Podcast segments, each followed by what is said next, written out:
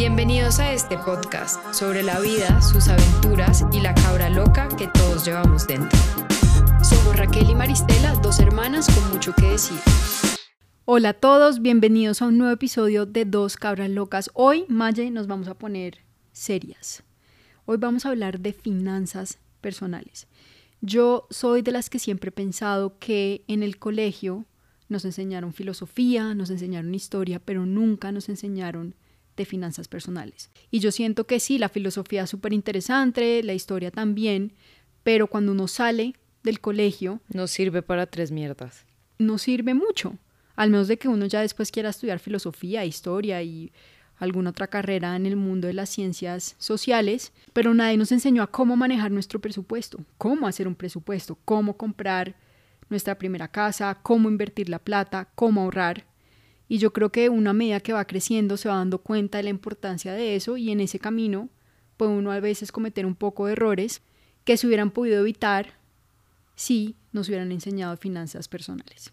Obviamente entendemos que esto es una opinión y un punto de vista de alguien que tiene capacidad de ahorro. Sabemos que hay personas que no tienen esa capacidad, pero lo que queremos inculcar acá es, así sea un poquito, la importancia de ahorrar. Y ya sin extenderme mucho, empecemos con un par de preguntas. Maye, ¿en qué momento de tu vida sentiste que empezaste a tomar control de tus finanzas personales? Creo que la primera vez que empecé a tomar conciencia del tema de ahorrar fue en la universidad, que yo creo que es muy común, a muchas personas les dan una mesada y uno con esa mesada pues obviamente tiene para sus gastos de fotocopias, ir a la universidad, comer en la universidad, bueno, todas estas cosas. Y ahí empecé a tomar conciencia de que si quería algo extra, pues podía ahorrar de mi mesada y comprarme, no sé, la ropa o zapatos o lo que sea que necesitaba. Entonces ahí empezó mi mentalidad como de ahorro, más no de invertir, como solo de ahorrar. Quiero decir que Maristela no comía por ahorrar. Literalmente siempre fue súper ahorradora.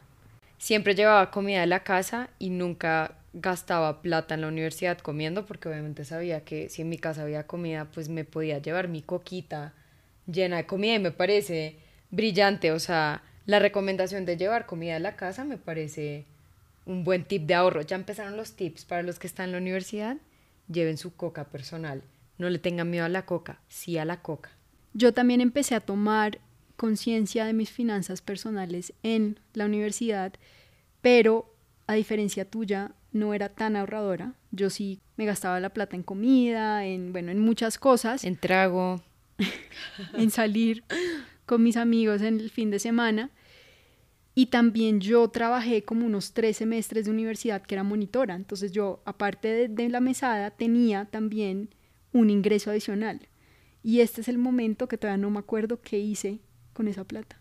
Raquel se gastó la plata no en cosas caras, en cosas que no sabemos, pero creo que algo que mencionaste que sí es clave en cómo nos criaron es que en verdad mi papá es contador y también es como muy organizado y creo que eso no los pasó a nosotras, como ser muy austeras, obviamente darse gustos cuando uno puede, pero no es una necesidad que uno diga es que tengo que comprar cantidades enormes de ropa o de computadores, celulares, bueno, vainas así, nosotras en verdad le gastamos a, cabra, a dos cabras locas.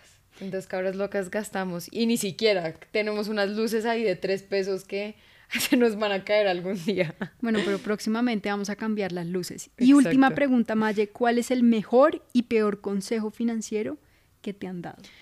Esto me da mucha risa porque el peor consejo financiero que me han dado me lo di yo misma, a yo misma. Eso, no sé si eso está bien dicho, creo que hablé muy mal, pero yo he sido la culpable de las cosas malas que me han pasado financieramente porque me he asesorado y por andar mariqueando en cripto y dándomelas de que sé y no sé, he sufrido, he sufrido por huevona. Entonces no puedo decir que alguien me haya dado un mal consejo financiero, soy yo misma causándome dolores de cabeza. Y el mejor consejo que me han dado es no poner todos tus huevos en la misma canasta, y tener múltiples fuentes de ingreso. No tengo múltiples fuentes de ingreso, pero es un gran consejo y me gustaría en el futuro cercano y lejano poder construir varios ingresos por si uno llega a perder un ingreso, pues no, no queda en una situación, digamos, tenaz. Y tú, Raquel, ¿cuál es tu mejor y peor consejo financiero que te han dado? El mejor consejo es no gastes más de lo que tienes. Creo que es un consejo súper clave porque cuando uno empieza a gastar más de lo que tiene, entra como en un círculo vicioso en donde no tiene plata para nada. Ya no le alcanza ni para uno mismo, ni para pagar las deudas. Entonces siempre he intentado vivir por debajo de mis medios. Y al igual que tú, no es que alguien me haya dado un peor consejo, sino que yo misma, de, ay, eso es fácil, metámonos acá, invertamos, que eso es fácil, pues ahora estamos Mm. sufriendo un poco las consecuencias. Entonces, hay otro consejo que les votamos es no inviertan en cosas que no sepan. Así que ya saben, queridos oyentes de Dos Cabras Locas, no inviertan en cosas que no saben, porque a veces es muy fácil pensar como, uy, sí, esa criptomoneda me va a dar plata, y lo más probable es que esa criptomoneda no le dé plata y lo quiebre. Pues no te quiebre, pero te haga perder plata y lo que sea perder, pues no es chévere, no es bueno. Pero bueno, tenemos datos científicos porque ustedes saben que no nos gusta dar información sin antes tener la teoría y los fundamentos para decirlos.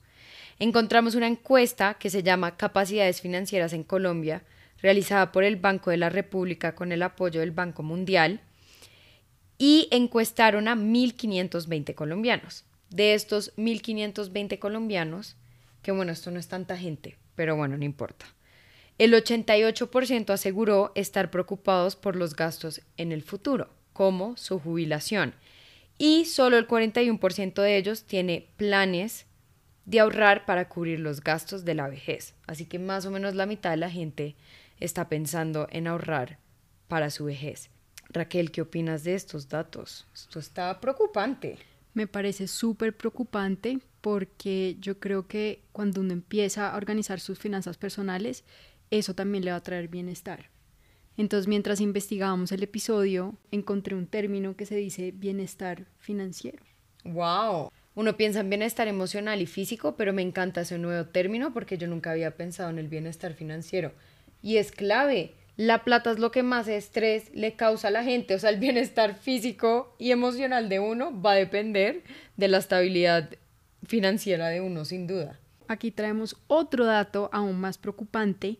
Encontramos un artículo de la República sobre un estudio de bienestar financiero publicado por Banca de las Oportunidades en donde dicen que el 54,8% de los colombianos afirmó que está atrasado en algunos pagos comprometidos y que el 41% cuenta con ingresos que solo le sirven para cubrir los gastos de supervivencia.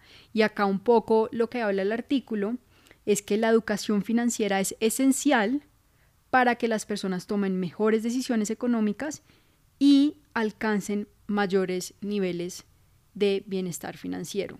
Y acá obviamente lo que decíamos al principio, entendemos que algunas personas no tienen esa capacidad, pero a veces también otras personas entran en situaciones complejas porque no toman las mejores decisiones financieras. Sí, creo que es clave como que todo el mundo entienda que Raquel y yo no estamos diciendo es que todo el mundo tiene que ahorrar. Entendemos que hay gente que de verdad no puede ahorrar y, es simplemente su situación en ese momento. Pero como dijo Raquel, habrá muchísimas personas que más que no puedan ahorrar, creen que no pueden ahorrar, pero es porque están haciendo gastos innecesarios y de pronto si analizaran y planearan su vida financiera, pudieran empezar a ahorrar. Y yo creo que al final del día, eso es lo que queremos acá en Dos Cabras Locas, hablar de lo importante que pueden llegar a ser las finanzas en tu vida y cómo ahorrar y empezar a invertir puede cambiar y tener un impacto positivo en tu vida, sin importar la etapa de vida en la que estás, si estás en la universidad, si estás trabajando, si acabas de tener un hijo y tienes que pensar en la educación, digamos, a futuro de tu hijo, queremos darte tips para que en verdad puedas ahorrar en cualquier momento de tu vida. Esto aplica para todo el mundo, sin importar en qué momento de vida estén. Y son tips que nos han servido a nosotras en nuestro camino de, voy a decir ahora, bienestar financiero. Me encanta esa palabra. Sí, porque al principio nunca fue así. O sea, yo creo que he podido llegar a un bienestar financiero es porque he aprendido mis propios errores, he tenido que organizar, he tenido que planear metas.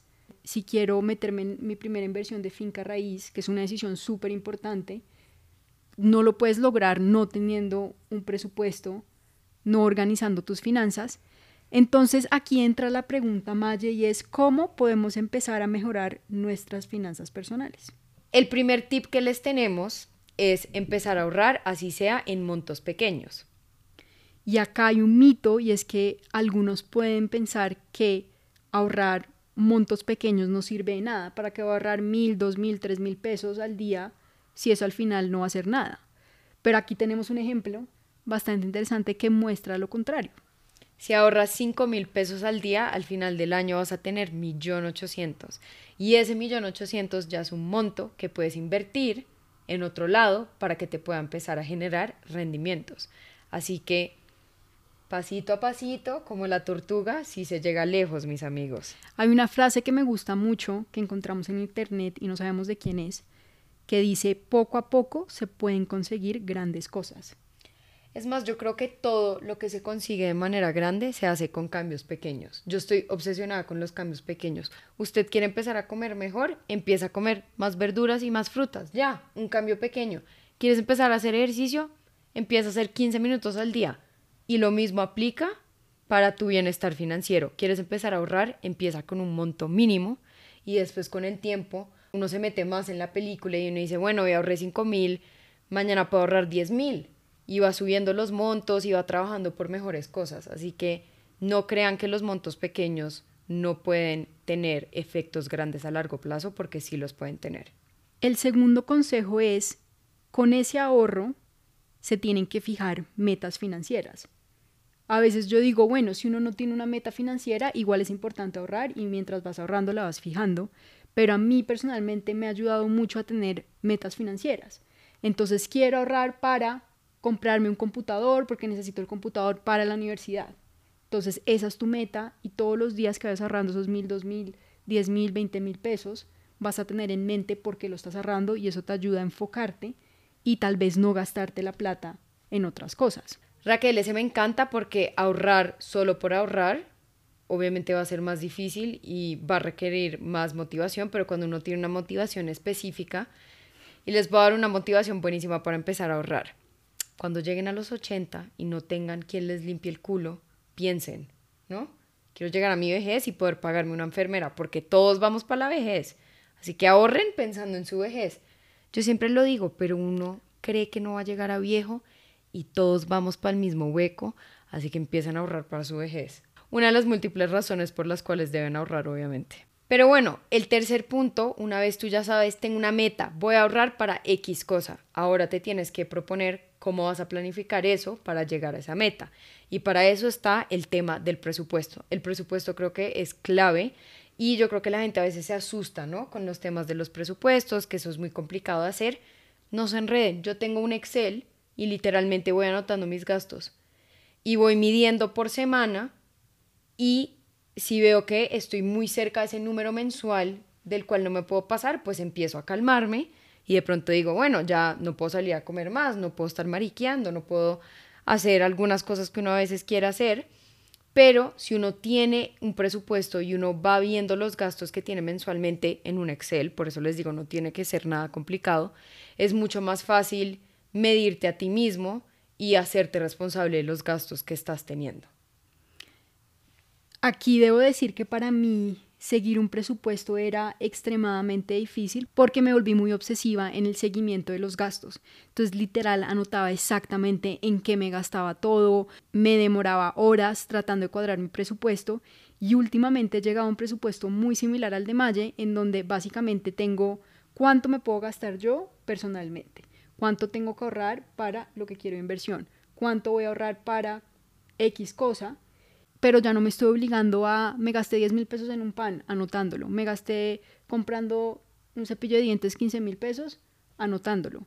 Simplemente voy mirando cuánto me he gastado en mi tarjeta de crédito, cuánto me he gastado en mi cuenta de ahorro y obviamente tratando de que ese monto pues no supere lo que yo tengo en mi presupuesto.